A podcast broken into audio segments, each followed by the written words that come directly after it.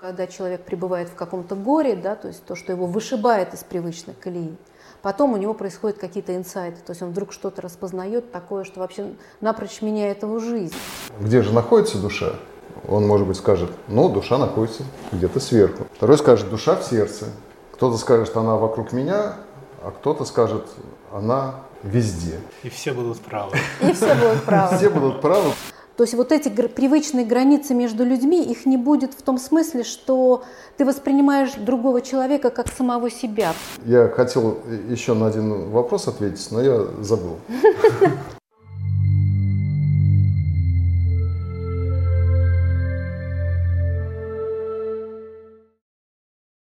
Здравствуйте, друзья! Сегодня у нас в гостях Светлана и Денис Орловы, Российский фонд служителей доброй воли. В прошлую нашу встречу мы разговаривали о том, что есть человек, что есть я. И выделили э, две важных составляющих. Это личность или низшее я, и высшее я или душа. Что касается личности, достаточно просто определить, что она состоит из физического тела, из наших эмоций, из наших мыслей. В общем, всем нам это интуитивно понятно. А вот что же такое душа, это вопрос э, требует э, такого глубокого и разностороннего разъяснения.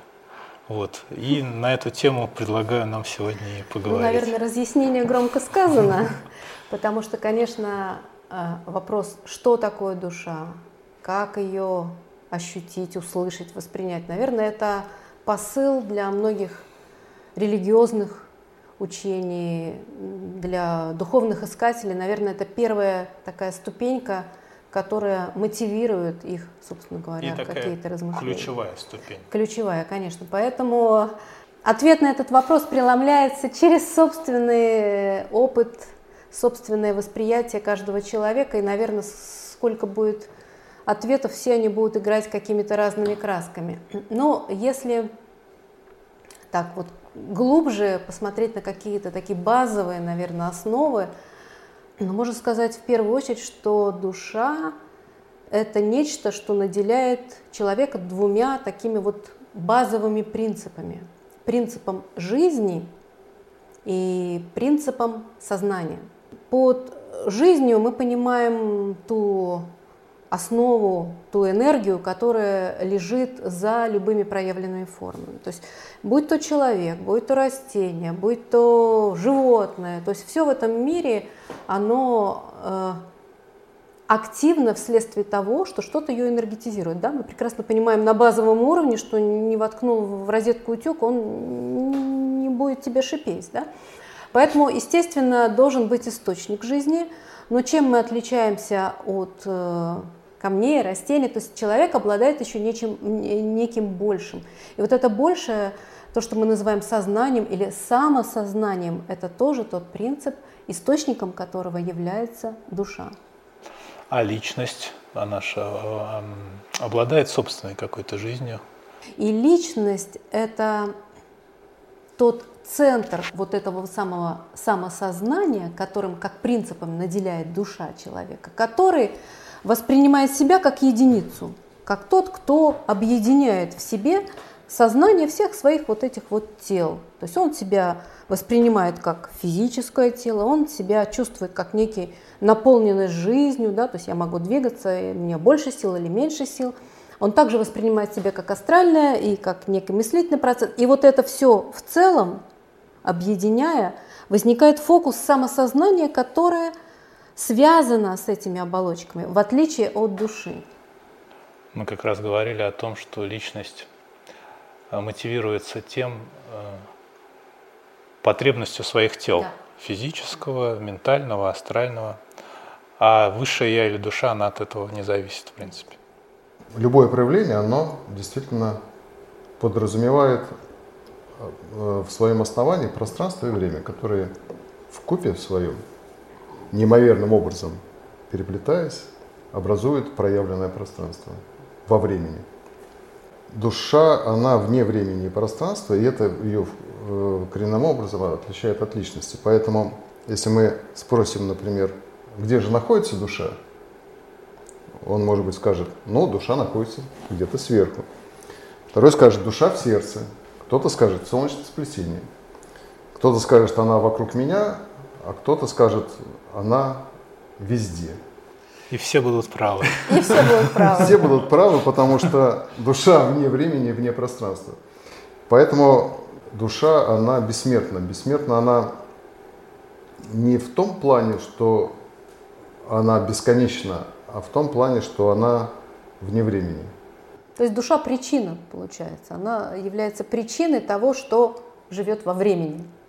Я хотел еще на один вопрос ответить, но я забыл. Какой это вопрос? Ну, всплывет потом.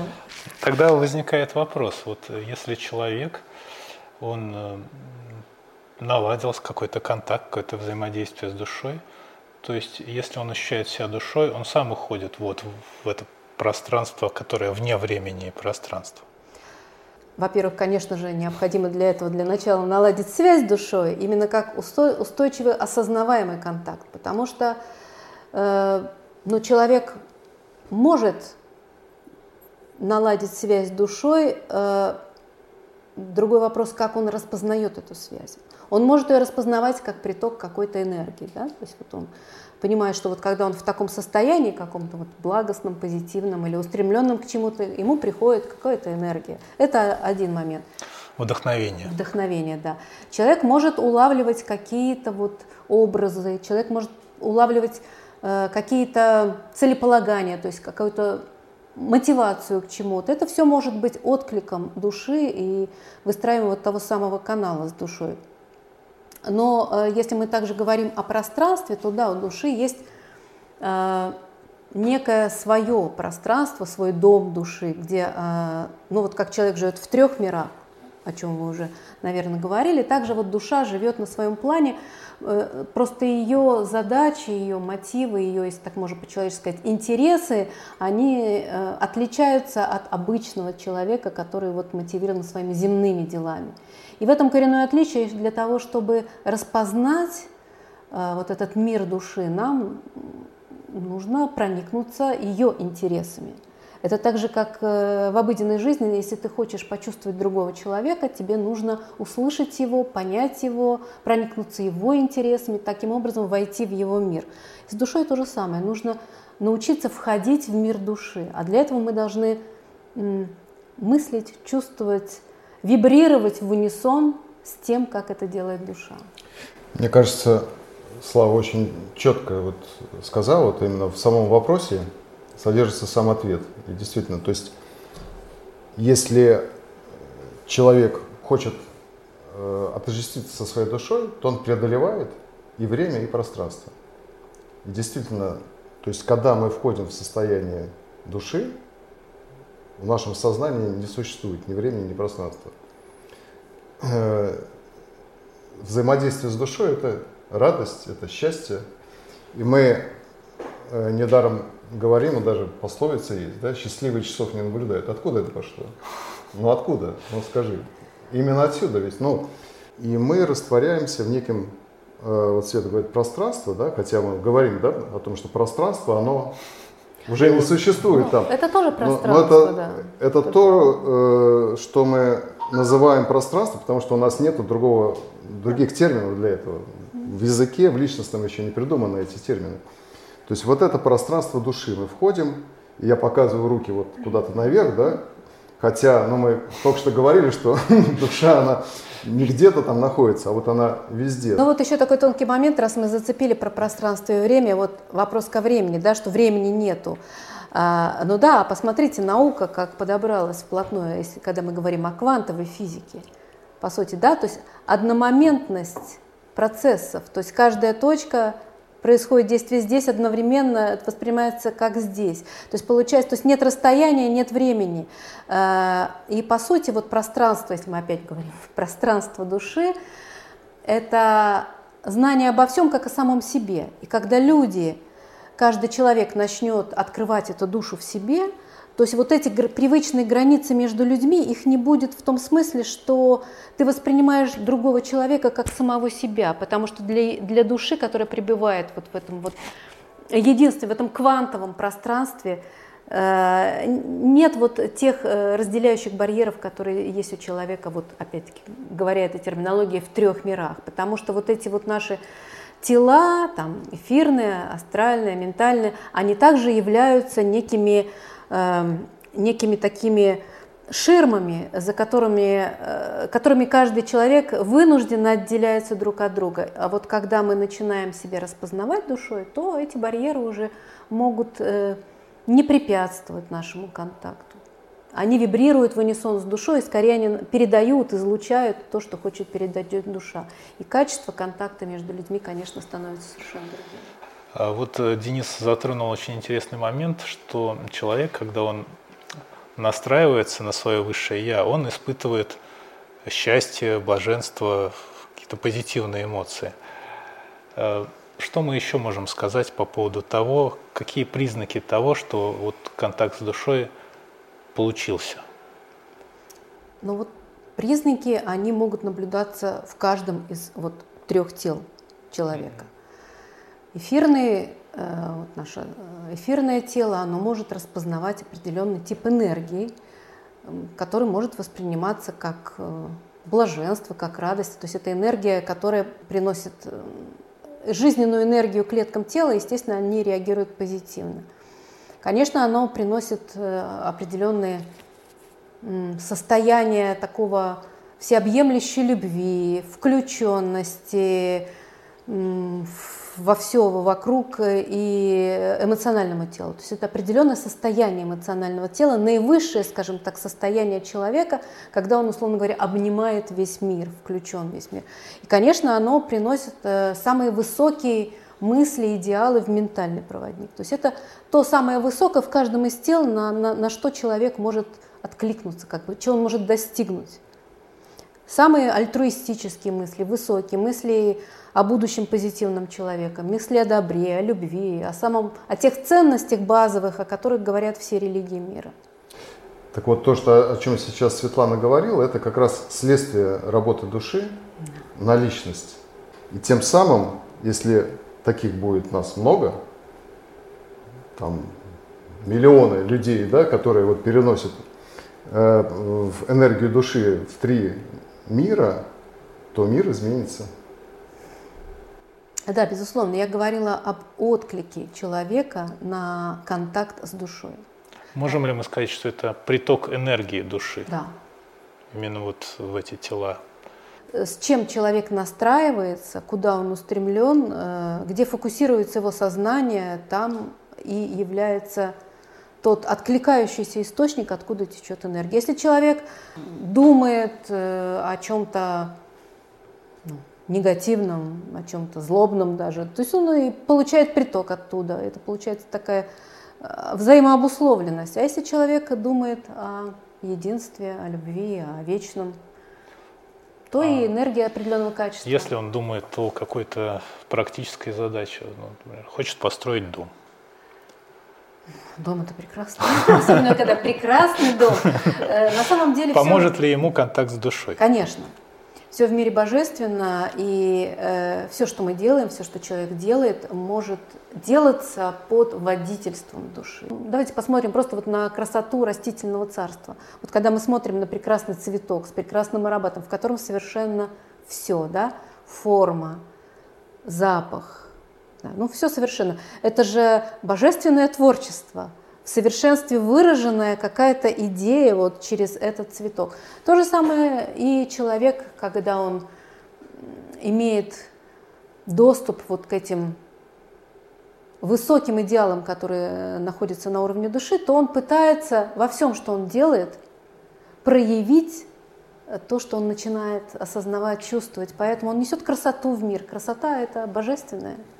То есть то, что красиво, и то, что нас вдохновляет на что-то, но сделано руками человека, э, говорит о том, что этот человек, который это сделал, имеет уже контакт с душой. А если он э, делает какие-то безобразные вещи или некрасивые вещи, значит, пока еще рано говорить о контакте с душой. Ну, конечно, понятие красоты относительное, да, одним нравится одно, другим другое, но тут вопрос не нравится или не нравится. Бывают вещи универсальные, которые, по сути, нравятся, ну, практически любому нормальному, среднему, обычному человеку. Почему? Потому что в их пропорциях, в их цветовом соотношении, в их вот, геометрии заложено нечто, что э, делает человека внутренне гармоничным, счастливым, он этим любуется, то есть созерцает это как некую красоту, то есть оно воздействует на него, потому что эта форма начинает сама проводить вот эти энергии. Она притягательна для них, потому что она соответствует им по, своему, по своей структуре. И в этом, конечно, есть работа тех вдохновенных там, живописцев, поэтов, музыкантов, которые выпрыгивают туда, то есть выстраивают этот канал. А для обычного человека, ну, который живет своей жизнью, там, практической, что для него принесет контакт с душой? Он же не сможет сразу рисовать прекрасные картины. Хотя, наверное, такое возможно. Для начала, конечно, его надо выстроить, этот контакт с душой. Это очень серьезная работа, особенно с учетом того, что человеку надо для этого немножко а, отстроиться, отвести взгляд от вот своих привычных таких уже... От бытовых вещей. Да, бытовых вещей, хотя бы на какое-то время, то есть иметь мотив. Часто бывало такие случаи, что когда человек пребывает в каком-то горе, да, то есть то, что его вышибает из привычной колеи, Потом у него происходят какие-то инсайты, то есть он вдруг что-то распознает такое, что вообще напрочь меняет его жизнь. Потому что его выбивает вот из этой привычной обусловленности внешними какими-то то делами. Вот этот вот контакт со своим высшим я возможен под внешним воздействием. Да, может быть под воздействием стресса, но это может быть и сознательной работой. Чем в общем-то, и занимаются, призваны к чему вот различные и религии, и какие-то духовные традиции, особенно вот восточные, посредством там различных медитаций. То есть это как раз способ выравнивания, то есть выстраивания контакта с душой. Да, интересно, вот в медитациях, а, даже когда там проговаривают какое-то, прослабьте свое физическое тело, избавьтесь от мыслей ненужных, от чувств, да, то есть фактически... Такое разотождествление происходит, да, а, то есть да, успокоение такая... для того, чтобы пробиться туда и оттуда можно было пробиться. Поэтому для, э, как ты говоришь, простого человека, ну, простых людей не бывает, конечно же, все мы очень сложные на самом деле, сами для себя в первую очередь. Для простого человека иметь хотя бы какие-то временные небольшие зазоры – когда э, он может позволить себе и иметь благоприятную среду для этого на природе, где-то в красивом месте, просто вот ну, забыть о своей суете, попробовать выключиться и как бы вот открыться миру, то есть вот открыться тому, что лежит за пределами этого, и просто хотя бы пребывать, попребывать немножко, вот глотнуть этого чистого воздуха, а возможно, через какое-то время после того, как он это глотнет, и какая-то порция небольшая просочится в этот момент, он потом вдруг что-то распознает, он удивится и скажет, ах, вот это что. То есть он глубже начнет понимать свою обыденную жизнь благодаря вот такому небольшому глотку вот этого вот притекающего в эти моменты. То есть какое-то внешнее обстоятельство мы тоже можем использовать. Или создавать Или сами. Создавать, Просто да. вот, ну, взять за правило хотя бы иногда это не обязательно куда-то выезжать на природу. Кто-то может дома это сделать, кому-то что-то другое нужно. И, соответственно, в этом мире почувствуйте других людей. А оно автоматически будет. Как только ты откроешься вот э, этим тонким настройкам ты обнаружишь, что вот в тонком-то плане, в субъективном, мы уже все едины. И для этого не важно, где человек находится, да, мы уже, мы уже находимся в едином пространстве. Ну, а мысль, полет мысли, оно вообще да, не знает границ. То есть мы можем мечтать о иных мирах, о других звездах, мы же там не находимся, но мы мыслью можем достигать.